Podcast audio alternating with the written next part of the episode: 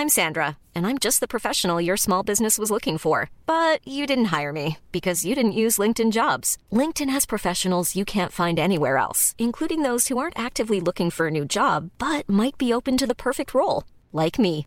In a given month, over 70% of LinkedIn users don't visit other leading job sites. So if you're not looking on LinkedIn, you'll miss out on great candidates like Sandra. Start hiring professionals like a professional. Post your free job on linkedin.com/people today. When you're ready to pop the question, the last thing you want to do is second guess the ring. At Bluenile.com, you can design a one-of-a-kind ring with the ease and convenience of shopping online. Choose your diamond and setting. When you find the one, you'll get it delivered right to your door. Go to Bluenile.com and use promo code LISTEN to get $50 off your purchase of $500 or more. That's code LISTEN at Bluenile.com for $50 off your purchase. Bluenile.com code LISTEN. Bonjour, c'est Jules Lavie pour Code Source, le podcast d'actualité du Parisien. C'est une maladie dont on parle régulièrement dans l'actualité, la bronchiolite. Cette infection des petites bronches touche chaque année près d'un tiers des enfants de moins de 2 ans. Elle concerne de très nombreuses familles. Elle est surveillée d'encore plus près depuis l'hiver dernier où l'épidémie de bronchiolite a été virulente. Et cette année, le gouvernement français a misé sur un médicament, un traitement préventif pour essayer de contenir la maladie. Code Source fait le point aujourd'hui sur la bronchiolite avec deux journalistes du service futur du Parisien, en charge notamment des questions de santé, Elsa Marie et Nicolas Béraud.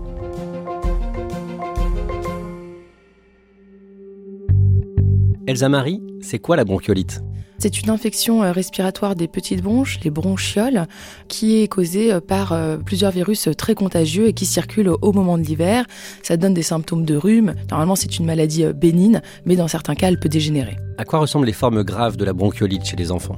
Alors ce sont des enfants qui se mettent à tousser, à avoir le nez qui coule et qui tout d'un coup, au fil des jours, eh bien, vont avoir une respiration sifflante et avoir de plus en plus de mal à respirer et même à dormir et à manger. Et donc leur état va se dégrader et nécessiter une hospitalisation. Hospitalisation, ça veut dire que ça peut être parfois très grave?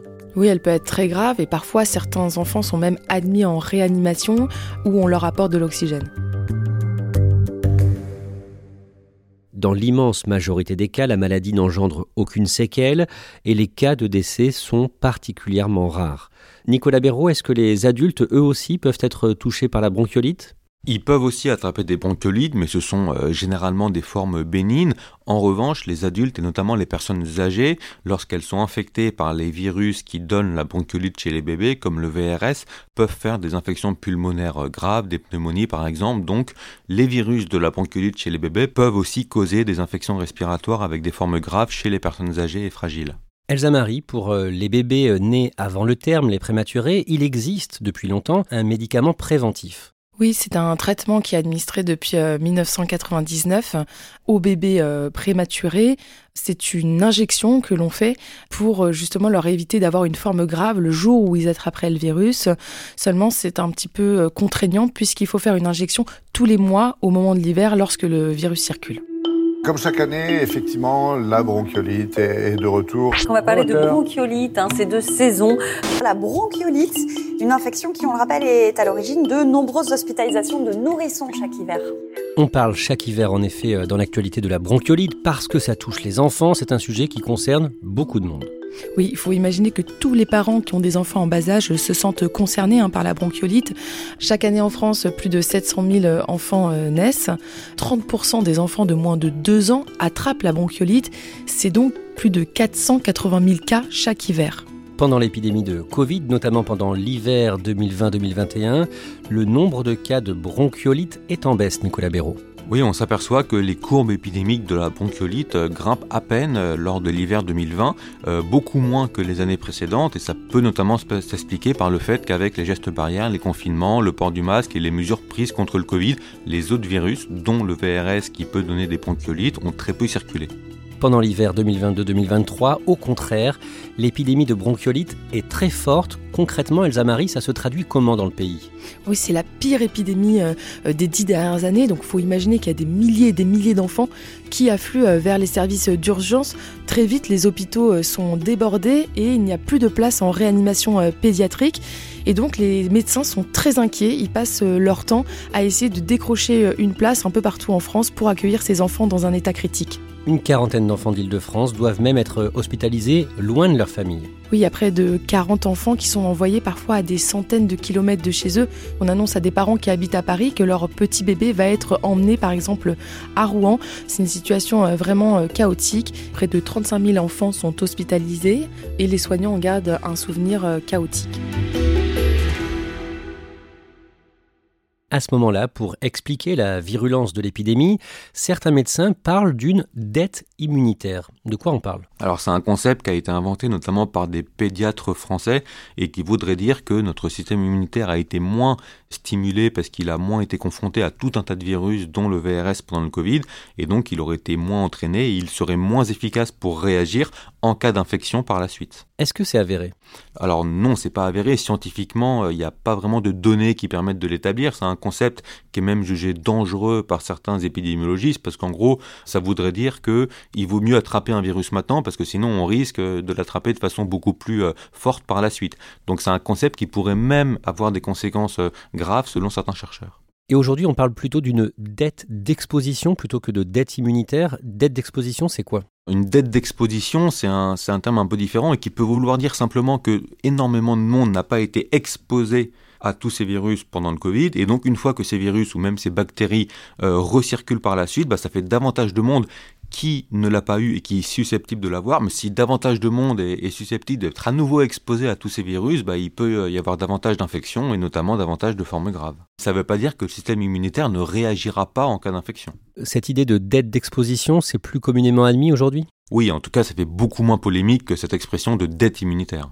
Pendant l'été 2023, le mardi 1er août, la Haute Autorité de Santé donne son accord à la commercialisation en France d'un médicament préventif de la bronchiolite, médicament qui s'appelle le Befortus. De quoi s'agit-il? Il s'agit d'un anticorps qui est développé euh, par Sanofi, donc ce n'est pas un vaccin, c'est une injection que l'on réalise dans la cuisse des bébés. Il est maintenant possible de protéger tous les enfants grâce à un médicament qui s'appelle le Befortus. En prévention d'une bronchiolite et donc d'une forme grave. Ce traitement, il faut imaginer que c'est un véritable événement. Il est très attendu des parents et des soignants, puisque jusqu'alors, à part pour les grands prématurés, nous n'avons pas de traitement en France. Pourquoi est-ce qu'on ne parle pas de vaccin? Alors un vaccin, je rappelle le principe, on vous injecte un virus qui est inoffensif pour euh, que votre corps eh bien, produise des anticorps contre lui. Ainsi, quand vous aurez vraiment le virus, eh bien, les soldats de notre corps, les anticorps, seront prêts à se défendre et à le combattre. Le Befertus, c'est un traitement, une injection dans la cuisse des bébés et on leur amène l'anticorps pour qu'ils puissent se défendre eux-mêmes. Le 29 août, le Parisien explique que le nouveau ministre de la Santé, Aurélien Rousseau, qui a pris ses fonctions le 20 juillet, mise beaucoup sur le Befortus. Oui, il est ministre de la Santé et de la Prévention. C'est d'ailleurs une casquette qu'il met souvent en avant et c'est euh, dans, la, dans cette logique de la prévention qu'il mise beaucoup sur ce traitement parce qu'il considère que ça peut permettre de prévenir une très grosse épidémie de bronchiolite et notamment aussi grosse que l'an dernier. La France est le premier pays à utiliser ce médicament préventif à grande échelle? Alors la France n'est pas le premier pays à avoir autorisé le Befortus, il y a aussi les États-Unis notamment. En revanche, la France est le premier pays en Europe et dans le monde à organiser une campagne d'immunisation des bébés aussi large dès cette rentrée 2023. Et d'ailleurs, la France était très vite mise en position de commander et d'avoir à disposition un grand nombre de doses. 200 000 doses ont été euh, prévues, ont été commandées pour cette année. Le médicament arrive dans les pharmacies le vendredi 15 septembre. Le 18 septembre, Elsa Marie, vous interviewez pour le Parisien une pédiatre, Christelle Graleguen, chargée par le gouvernement d'expliquer au grand public cette première campagne de prévention avec le Befortus et elle vante les mérites du médicament. Oui, on l'appelle Madame Bronchiolite et euh, elle est très élogieuse sur ce traitement. Elle nous explique que d'abord il est très bien toléré, qu'il y a très peu d'effets secondaires et qu'il est même très efficace à plus de 83%. Selon elle, il y a même rarement eu un tel niveau de preuve et ce qu'elle dit euh, dans nos colonnes, c'est que ce traitement, c'est une vraie chance pour les enfants. Très vite, le Befortus est un succès commercial. Une dizaine de jours après son arrivée en France, eh bien, les pharmaciens nous disent qu'ils ont du mal à s'approvisionner, c'est-à-dire qu'ils ont passé commande pour les parents et les livraisons peinent à arriver dans les officines. On se demande à ce moment-là si on va avoir les réserves nécessaires pour faire face à un tel succès.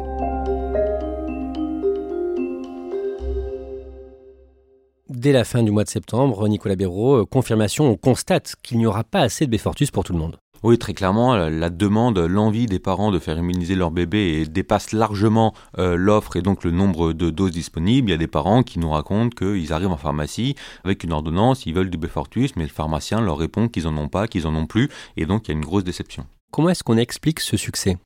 Sûrement le fait que ça soit pas un vaccin, mais un traitement préventif a pu jouer. Peut-être que les réfractaires au vaccin euh, l'ont moins été avec ce traitement euh, préventif. Et ce qu'il faut bien imaginer, c'est que tout le monde a en tête cet hiver noir chaotique de l'an dernier et que personne n'a envie que son bébé soit hospitalisé. Le mardi 26 septembre, le ministre de la Santé Aurélien Rousseau est obligé de restreindre l'accès aux médicaments. Oui, alors il faut savoir qu'il y a deux versions du Befortus. Il y a celle pour les, tout petits, vraiment les bébés parfois qui viennent de naître, et celle pour les bébés euh, plus gros à partir de, de 5 kg. Ce qui va être décidé, c'est que la version pour les bébés les plus petits va être réservée aux maternités, parce qu'on considère que les bébés les plus petits, parfois ceux qui viennent à peine de naître, sont les plus à risque des formes graves, donc c'est eux qu'il faut protéger en priorité, et c'est pour ça que le gouvernement, les pédiatres vont assumer, mais ils n'auront pas le choix de prioriser euh, les bébés en fonction de leur âge et de leur fragilité. Le lundi 2 octobre, Nicolas Béraud, un syndicat de pédiatres, dénonce, je cite, un gâchis. Oui, un gâchis au sens de, déception. Alors, ils disent pas forcément un échec, parce qu'en termes de santé publique, euh, voir qu'autant de parents veuillent immuniser leur bébé, c'est pas un échec, mais par contre, c'est un gâchis, parce qu'on aurait pu immuniser beaucoup plus de bébés qu'on ne va le faire en réalité. Les autorités de santé avaient estimé qu'environ 20%, 15-20% des parents voudraient faire immuniser leur bébé, mais on se rend compte que dans les maternités, parfois, il y a 50-60% des parents qui sont demandeurs d'une dose de Befortus pour leur bébé, sauf qu'on se rend compte qu'il n'y en a pas assez pour tout le monde. Le 7 octobre, Nicolas Béraud, vous expliquait dans Le Parisien que les trois études réalisées sur le Befortus ne permettent pas d'avoir une vision très précise de l'efficacité du traitement en fait, comme pour tout médicament ou pour tout traitement ou pour tout vaccin, il y a plusieurs essais cliniques, donc plusieurs grosses études qui ont été réalisées depuis quelques années. En gros, on suit un groupe de bébés à qui on donne le traitement, un autre groupe de bébés à qui on ne le donne pas, et on regarde dans chaque groupe combien il y a d'infections, combien il y a de formes graves. Ce qu'on se rend compte dans les différents essais cliniques qui ont été réalisés pour le Befortus, c'est qu'il y a une efficacité qui est avérée, qui est claire contre les infections. Il y en a aussi une qui semble avérée et claire contre les hospitalisations, sauf que certains scientifiques pointent des petits question en termes de statistiques. Par exemple, euh, sur une étude, il y a deux groupes de bébés qui ont été suivis à deux périodes différentes et qui ont été mélangés. Donc, euh, il faut peut-être prendre avec prudence les résultats à la fin. Ce qu'on peut dire en résumé, c'est qu'il y a un très gros faisceau de présomption d'une efficacité du Befortus contre les infections et contre les hospitalisations, mais il faudra attendre des données en vie réelle pour savoir dans quelle mesure exactement ce traitement est efficace. D'un mot, Nicolas Béraud, ce traitement il ne concerne pas tous les cas de bronchiolite. Non, parce que les pancolites peuvent être causés par différents virus, dont majoritairement le VRS, et le Befortus, lui, il agit contre les infections à VRS, donc par exemple, il n'a pas d'efficacité sur les pancolites qui sont dues au SARS-CoV-2 par exemple. Une autre maladie engorge en ce moment nos hôpitaux, la bronchiolite. Oui, l'épidémie s'étend à tout le territoire. Au mois de novembre, l'épidémie de bronchiolite, qui avait débuté dès septembre, commence à gagner du terrain en France. Et le jeudi 23 novembre, Elsa Marie, vous écrivez qu'en Ile-de-France, les hôpitaux commence à saturer. Juste après les vacances scolaires, euh, l'épidémie euh, repart de plus belle et à ce moment-là, toutes les régions euh, de France sont au stade épidémique, à part la Corse. Donc la France vire au rouge, les hôpitaux commencent à être débordés, les réanimations pédiatriques en Ile-de-France aussi. Et le 20 novembre, un premier nourrisson qui est arrivé aux urgences de Pontoise, dans le Val d'Oise, est téléporté en direction d'Amiens, dans la Somme, là où il y a une place en réanimation. Le pic de bronchiolite semble avoir été atteint pendant la semaine du lundi 4 décembre. Elsa Marie, cette épidémie semble moins forte que celle de l'an dernier? Oui, elle est beaucoup moins forte, c'est ce que nous disent euh, d'emblée euh, les médecins, même s'il y a eu euh, ce premier nourrisson qui a été transféré à Amiens et puis quelques-uns depuis, c'est sans commune mesure avec la quarantaine d'enfants qui a été transférée l'hiver dernier. Malgré tout, les spécialistes, les médecins avec qui vous parlez, ils veulent toujours rester prudents, j'imagine? Évidemment, parce que l'hiver n'est pas terminé et que l'épidémie va encore durer quelques mois. Nicolas Béraud, est-ce qu'aujourd'hui, quatre mois après l'arrivée du Befortus, on peut dire si oui ou non ce médicament a eu un effet positif pour contenir l'épidémie? Plusieurs éléments permettent de penser que le Befortus a permis de limiter euh, le nombre euh, de bronchiolites dus à un VRS, parce qu'effectivement l'épidémie de, de à VRS est moins forte que l'an dernier, sauf que ça, ça peut s'expliquer par ce traitement, mais ça peut aussi s'expliquer par exemple si euh, la souche virale du VRS est différente ou par des conditions météo. Donc il est encore impossible de dire dans quelle mesure précise le Befortus a eu un impact. Pour ça, il faudra encore attendre quelques semaines pour avoir des données plus précises.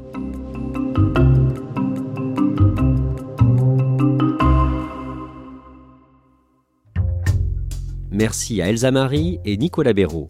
Code Source est le podcast quotidien d'actualité du Parisien. Cet épisode a été produit par Barbara Gouy et Raphaël Pueyo.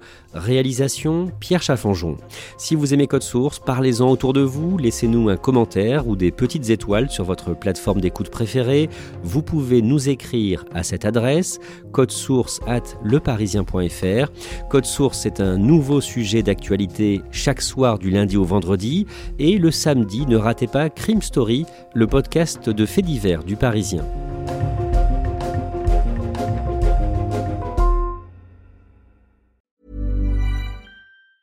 Mom deserves the best, and there's no better place to shop for Mother's Day than Whole Foods Market. They're your destination for unbeatable savings, from premium gifts to show-stopping flowers and irresistible desserts. Start by saving 33% with Prime on all body care and candles. Then get a 15-stem bunch of tulips for just $9.99 each with Prime. Round out Mom's menu with festive rosé, irresistible berry chantilly cake, and more special treats. Come celebrate Mother's Day at Whole Foods Market. Even when we're on a budget, we still deserve nice things.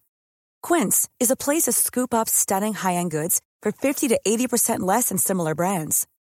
They have buttery soft cashmere sweaters starting at $50, luxurious Italian leather bags, and so much more.